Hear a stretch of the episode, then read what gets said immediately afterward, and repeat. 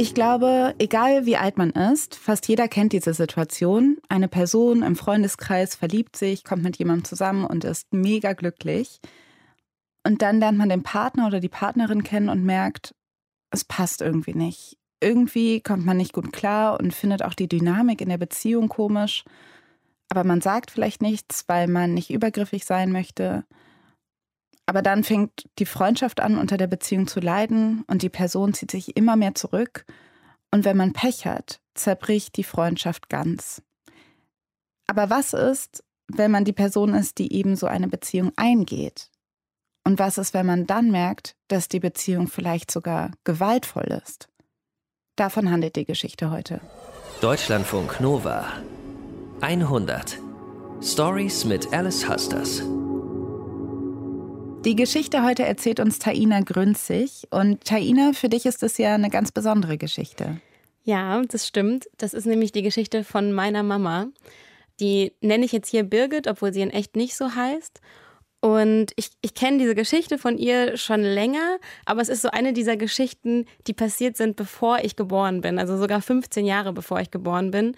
Und ich glaube, das kennen vielleicht viele, dass so die eigene Mutter so ein Vorleben hatte, das realisiert man manchmal so gar nicht oder man weiß nicht so genau, was da passiert ist. Mhm.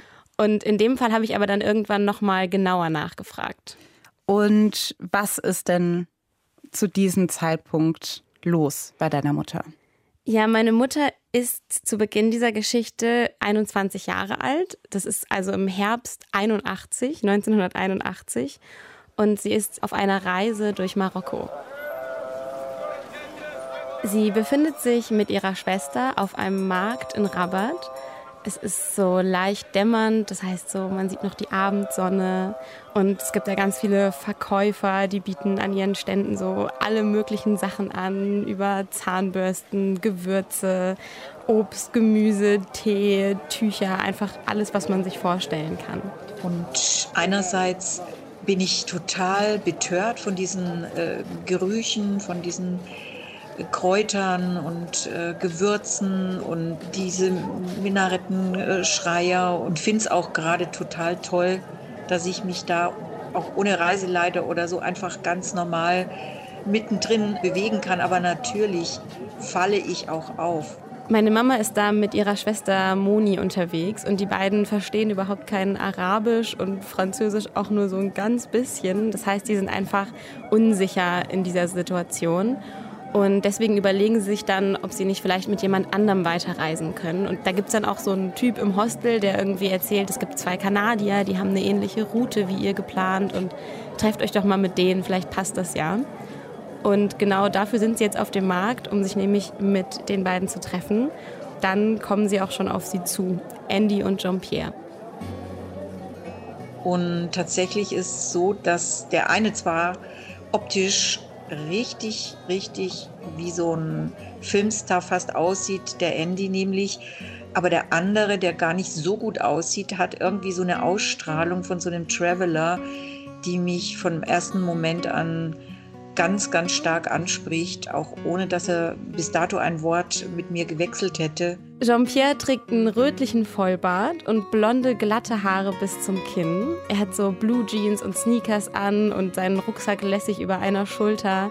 Dazu ein gebartigtes Hemd und sein rundliches Gesicht hat diese strahlend blauen Augen. Ich sag zu Moni, also wenn ich mit diesem Mann in irgendeiner Form zusammenkommen würde, dann wäre es um mich total geschehen. Also dann, mit dem würde ich alles machen. Bei Birgit ist es einfach Liebe auf den ersten Blick und es ist genau der Mann, mit dem sie ihr Leben verbringen möchte. All das sagt Birgit Jean-Pierre natürlich nicht direkt, aber die vier reisen dann tatsächlich gemeinsam weiter und Birgit merkt irgendwann, okay, Jean-Pierre ist auch auf jeden Fall in sie verschossen und die beiden sind einfach total in love. Und Jean-Pierre kommt dann sogar mit nach München, wo Birgit zu der Zeit wohnt und unterbricht damit seine groß geplante Weltreise. Er war für mich der Traveler, hat mir erzählt von Guatemala, von Ecuador, also von vielen, vielen Reisen, die er unternommen hatte. Der vermittelte einfach das Gefühl, der hat alles im Griff. Der kann in jeder Situation immer eine Lösung äh, finden. Und da kannst du endlich mal deinen Kopf auf so eine breite Schulter legen. Auch Jean-Pierre himmelt Birgit halt total an. Ne? Also der ist auch super verknallt und erzählt ihr, dass sie die intelligenteste und die tollste und die spirituellste Frau ist, die er je getroffen hat und dass er total in sie verliebt ist. Und genau diese Bestätigung, die Birgit da von ihm bekommt, ist was, wonach sie sich total gesehnt hat. Da fühlt sie sich dann auf einmal so als vollwertige Frau und nicht mehr nutzlos. Taina, was meinst du mit nicht mehr nutzlos? das ist ein krasses Wort, ne? Ja. ähm, ja, also man muss dazu sagen, dass sie vor diesem Urlaub ziemlich unglücklich mit ihrem Leben war, weil sie so das Gefühl hatte, sie, ich weiß irgendwie gar nicht, wo mein Leben gerade hingeht. Ne? Also so Anfang 20 und irgendwie waren ihre ganzen Freundinnen in einer Beziehung, hatten vielleicht sogar schon Kinder oder haben ein Haus gekauft, gebaut oder geheiratet. Und bei ihr war das irgendwie nicht so. Aber gleichzeitig war das so, dieses Idealbild von dem Leben einer Frau, was sie in sich getragen hat und wo sie so dachte, das muss ich haben oder das muss ich erreichen, dass ich eben einen Wert habe, dass ich wertvoll bin. Okay, also eigentlich so richtig ja, altmodisch könnte man schon sagen. Äh, altmodisch, ich meine, sie ist halt auch in den 60er Jahren groß geworden. Ja. Ne? Und in, in, einem kleinen Dorf, katholischen Dorf in Bayern, da kann man sich ungefähr vorstellen, welche Werte da auch so einem, so einem Kind und so einem Teenager vermittelt wurden. Ja, verstehe.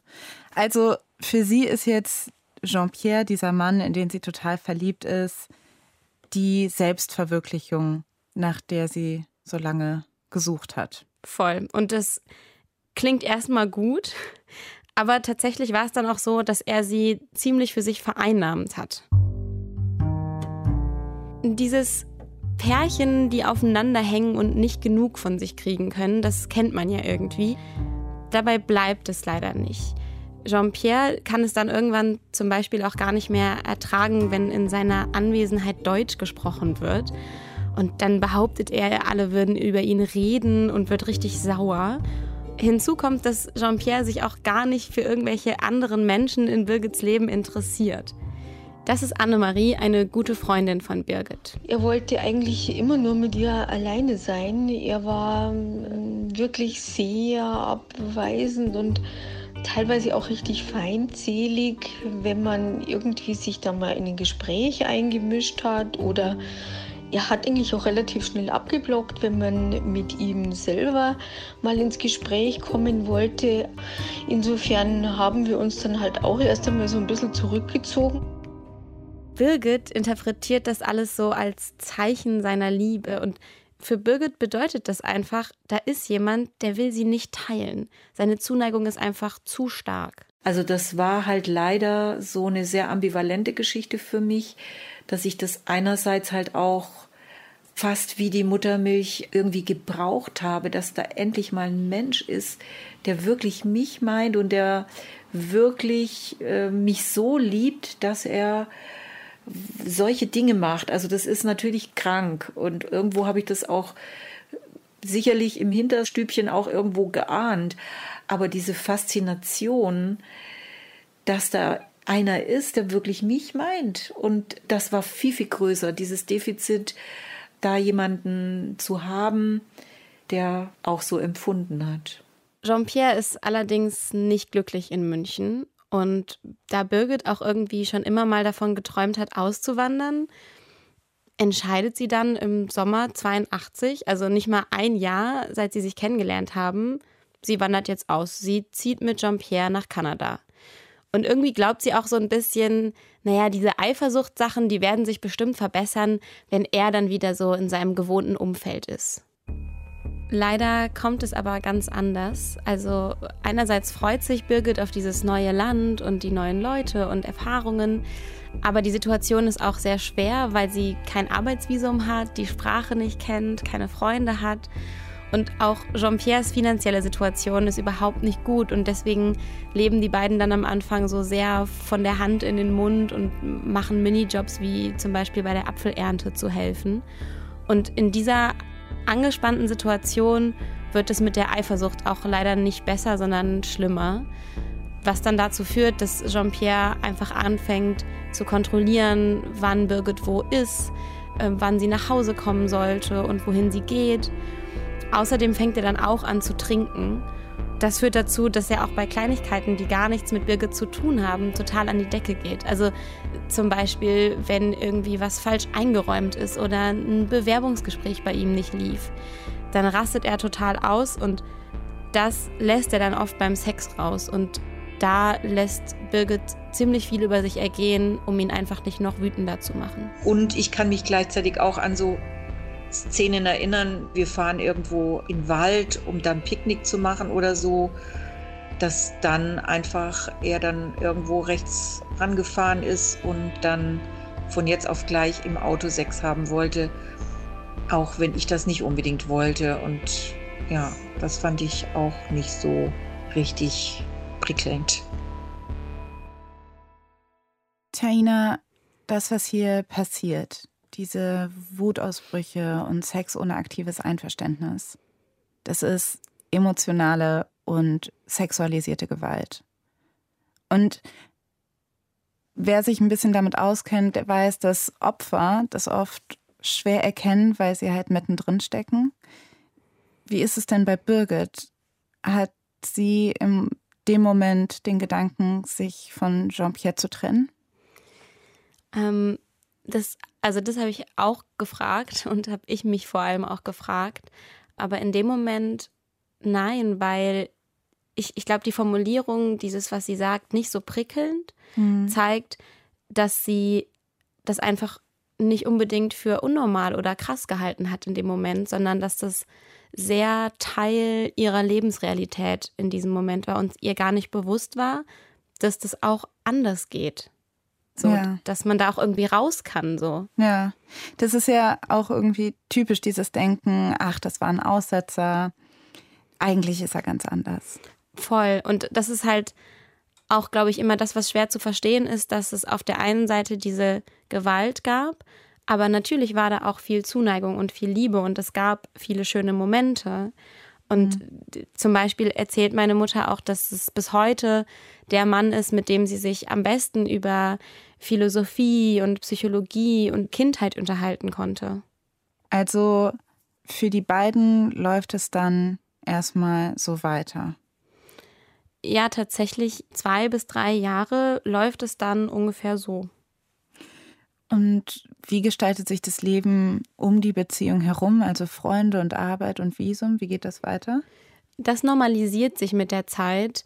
Sie hat dann auch irgendwann ein Arbeitsvisum und dadurch bekommt sie einen Job im Reisebüro und später beim Goethe-Institut wo sie auch so soziale Kontakte bekommt. Also sie lernt zum Beispiel Moni kennen. Das ist auch eine deutsche Frau, die mit einem kanadischen Mann zusammen ist.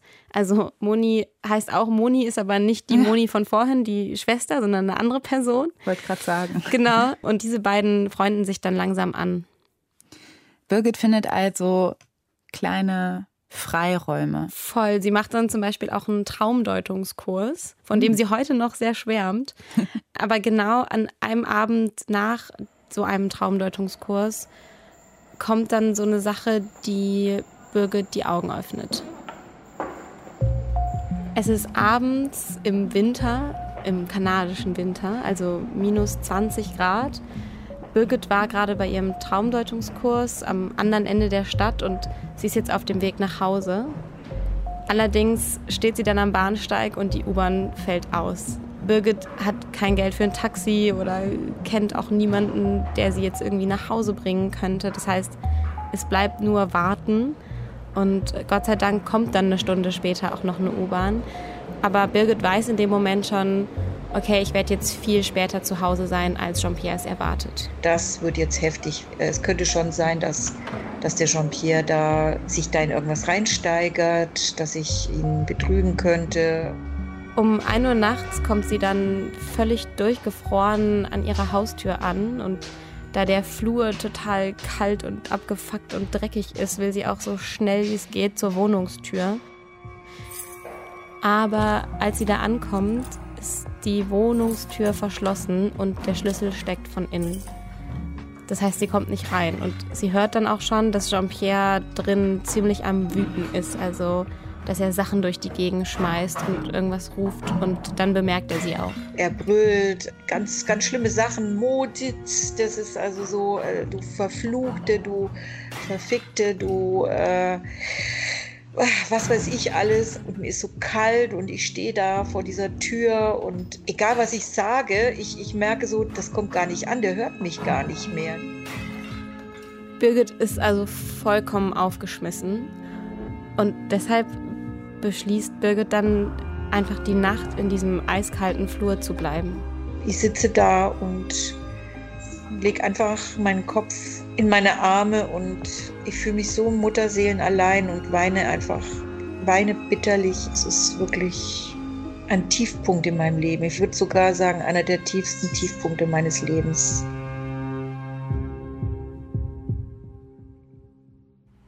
Dann ist halt diese schreckliche Nacht passiert.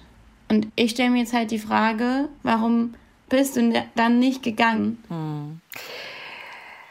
Das ist sehr schwer zu erzählen. Ich habe immer so das Gefühl gehabt, was habe ich denn nur gemacht, damit das Leben mir sowas äh, serviert. Ich habe immer das Gefühl gehabt, ich bin an, dem, an dieser Situation auch schuld.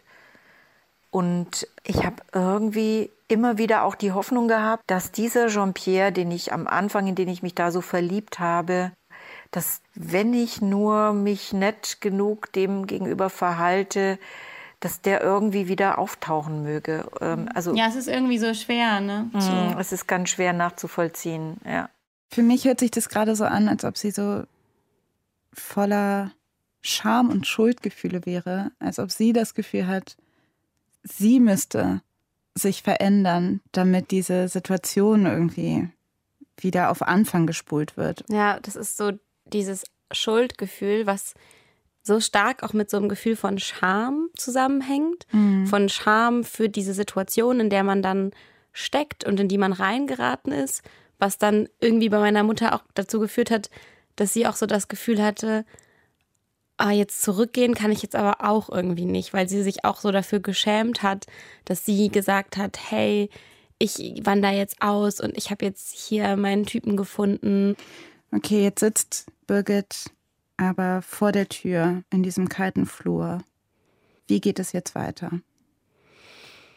Ja, also irgendwann am Morgen nach dieser Nacht macht Jean-Pierre dann die Tür auf. Er ist dann ausgenüchtert und Birgit merkt einfach in dem Moment, okay, jetzt da ist irgendwas zerbrochen, da hat sich was verändert zu davor einfach so in ihr und in ihren Gefühlen zu ihm und zu dieser Situation. Und deswegen muss irgendwas passieren, aber sie hat eben, wie gesagt, auch nicht mehr so, so richtig Kontakt zu irgendwelchen Leuten. Dann ist da eigentlich nur noch eine Person, und zwar Moni, die sie im Goethe-Institut kennengelernt hat, die ja auch aus Deutschland kommt. Und so ein paar Monate, nachdem sie diese Nacht im Hausflur verbringt, gibt es diesen Abend, wo sie sich bei Moni trifft, wo auch Monis Mann Jules nicht da ist. Ich sehe noch diesen runden Tisch, das war so ein runder Holztisch und da war so eine gehäkelte Tischdecke drüber. Es war so eine ganz äh, gemütliche Atmosphäre. Wir haben äh, diese neue deutsche Welle von Tonsteine Scherben. Ich glaube, das ist unser Haus. Unser Haus. Schmeiß doch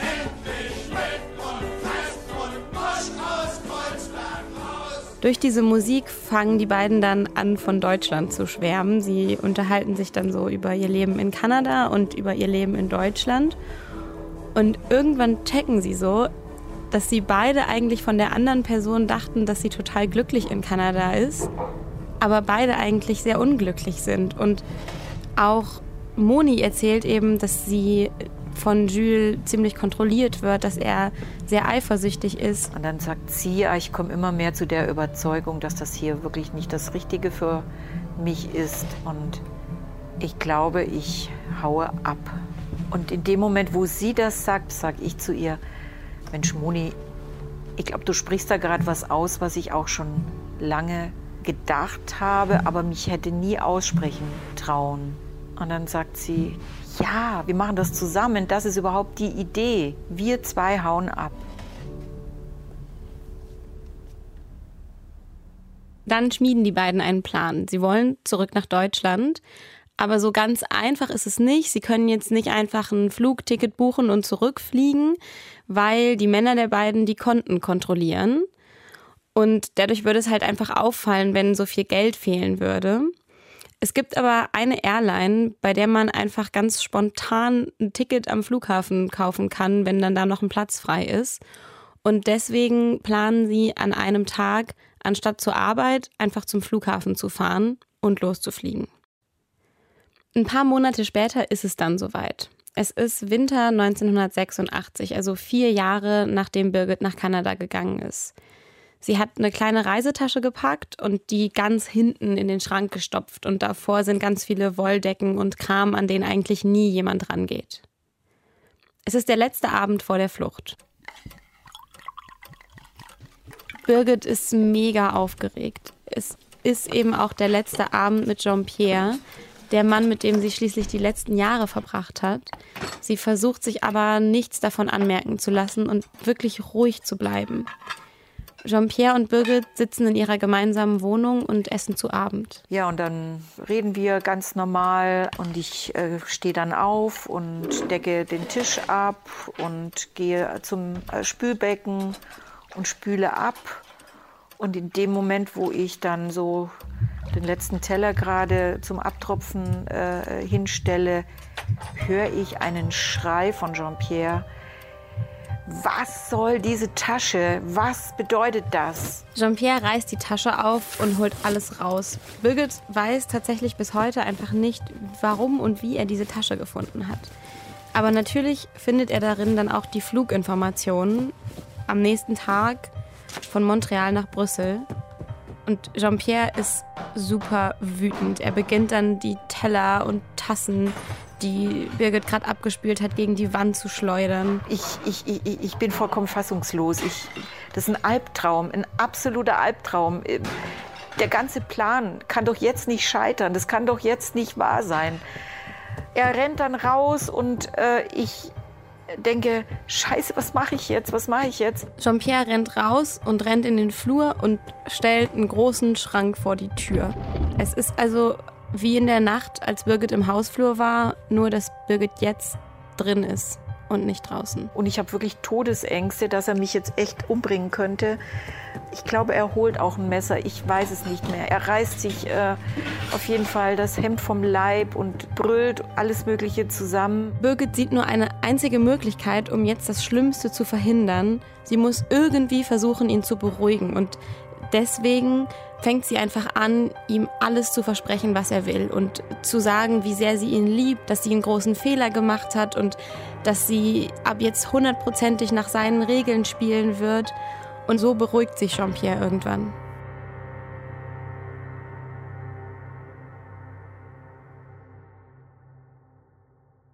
Birgit fliegt am nächsten Tag nicht nach Deutschland. Stattdessen bringt Jean-Pierre sie zur Arbeit und wartet so lange, bis sie den Flug sicher verpasst hat. Birgit hofft einfach, dass Moni trotzdem alleine fliegen wird und das macht Moni auch. Sie ist am nächsten Tag wieder in Deutschland. Kaina, was für ein Horror. Hat sie dann noch Kontakt mit Moni?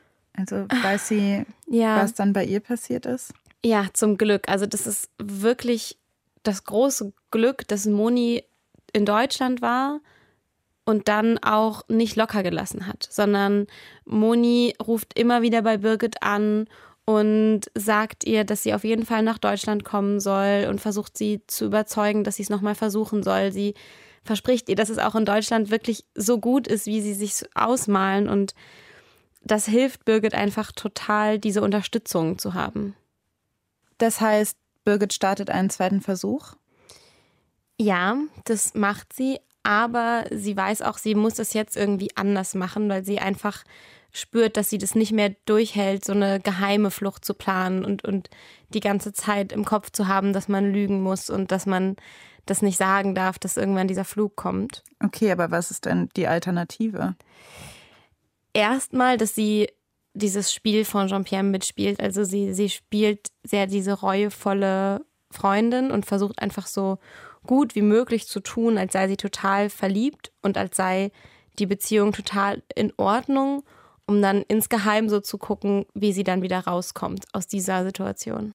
Und dann hat sie sich irgendwann überlegt, dass sie unter einem Vorwand, den Jean-Pierre auch kennen soll, nach Deutschland zurückfliegt.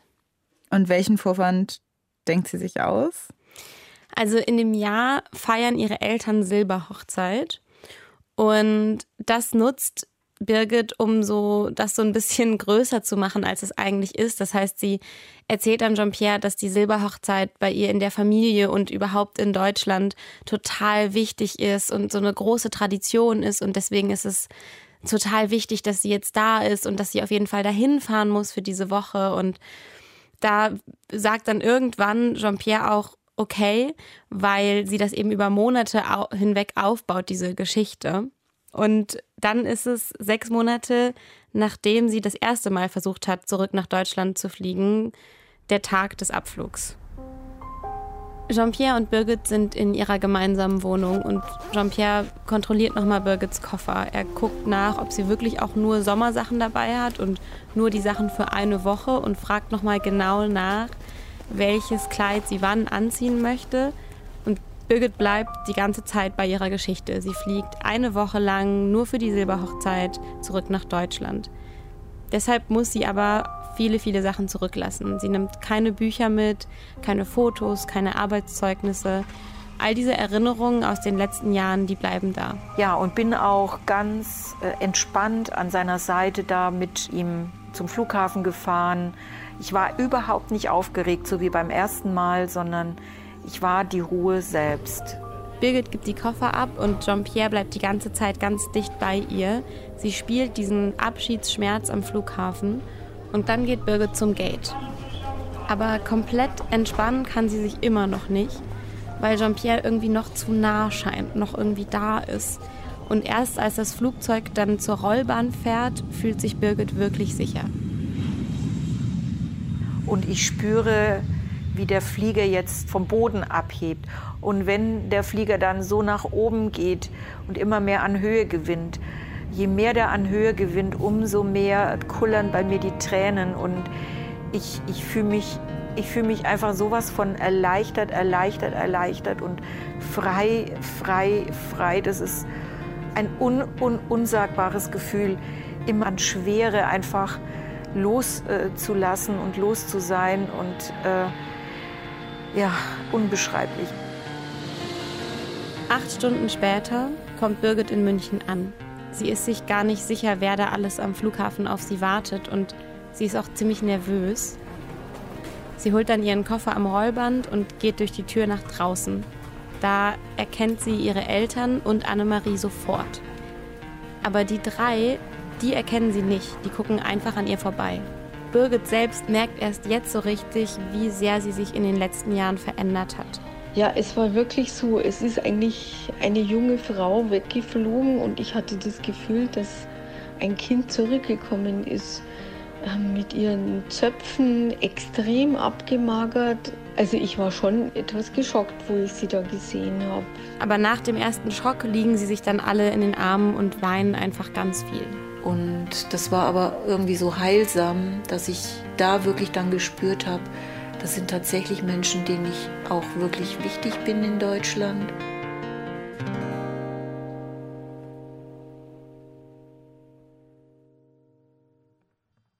Was für eine Erleichterung, dass es Birgit endlich geschafft hat nach Deutschland. Aber mhm. nach einer Woche merkt Jean-Pierre ja, dass sie nicht wiederkommt. Ja, das, das tut er allerdings. Und er ruft dann auch die ganze Zeit an und bittet sie wiederzukommen und fleht sie an und sagt auch, dass er sich umbringt, wenn sie nicht wieder zurückkommt. Also er nutzt da wirklich diese manipulative Art mhm. nochmal komplett aus. Hatte Birgit da nicht Angst, dass Jean-Pierre auch irgendwann mal in Deutschland vor der Tür stehen könnte? Das tatsächlich nicht, weil sie einfach wusste, dass er die Kohle nicht hat. Wenn ich jetzt so darüber nachdenke, es hört sich mit der Schlussszene natürlich irgendwie so an, als ob alles gut ist, aber ich kann mir vorstellen, diese Beziehung mit Jean-Pierre, die lässt Birgit ja nicht von einem auf den anderen Tag los. Also wie mhm. ist sie dann noch damit umgegangen? Ja, es ist, hat sie auf jeden Fall nicht losgelassen. Sie hat auch gesagt, dass sie auch noch Mitleid sogar damit hatte. Also auch als mhm. er dann eben genau das gesagt hat mit, er bringt sich um, er ist todtraurig, dass es da noch einen Teil in ihr gab, der auch Mitleid hatte und irgendwo überlegt hat, vielleicht sogar wieder zurückzufliegen. Also mhm. Annemarie hat auch gesagt, dass sie damals echt Angst hatte, dass sie doch wieder zurückfliegt. Das hat sie aber nicht gemacht. Also sie ist standhaft geblieben und ungefähr nach einem Jahr haben dann auch die Anrufe von Jean-Pierre erst richtig aufgehört und da hatte sie dann auch das Gefühl, okay, dieses Kapitel ist jetzt irgendwie abgeschlossen. Ja. Wie geht's denn deiner Mama jetzt? Also, wie sieht ihr Leben jetzt aus? Ich glaube tatsächlich, dass sie jetzt, jetzt, also äh, heutzutage, so glücklich ist wie noch nie zuvor. Und das hat ganz viel damit zu tun, dass sie inzwischen sehr erfolgreich ist mit dem, was sie macht, mit ihrer Arbeit, dass sie ein sehr selbstständiges, mutiges Leben führt, in dem sie immer wieder sich neuen Herausforderungen stellt und auch keine Angst mehr hat davor, die Person zu sein, die sie selber wirklich ist. Und vor allem, weil ich ja ihre Geschichte kenne und die Geschichte kenne, die wir jetzt heute erzählt haben, bin ich da auch echt sehr, sehr stolz drauf, dass das meine Mama ist. Danke, Taina, dass du uns diese Geschichte heute erzählt hast. Wenn ihr in einer Beziehung seid, aus der ihr raus wollt, aber Angst davor habt oder es gefährlich ist, für euch gibt es Hilfe. Es gibt zum Beispiel ein Telefon, das ist kostenfrei und anonym. Es gibt ein Hilfsangebot vom Weißen Ring, das ist sieben Tage in der Woche besetzt, von 7 bis 22 Uhr. Die Telefonnummer ist die 08000 116 016. Und hier kann man immer erstmal anrufen und erzählen, was los ist und man bekommt dann auch Beratung und Informationen zu psychologischer Betreuung oder Frauenhäusern oder Prozessberatung oder ähnliches. Das Team um diese Geschichte besteht aus Johanna Baumann, Nilofa Elhami, Irina Stulsatz und Norman Wollmacher. Und wenn ihr eine Geschichte habt, die ihr gerne in der 100 hören würdet, dann schreibt sie gerne an 100.deutschlandfunknova.de. Ich bin Alice Hastas und wir hören uns beim nächsten Mal. Deutschlandfunk Nova 100 Stories mit Alice Hasters.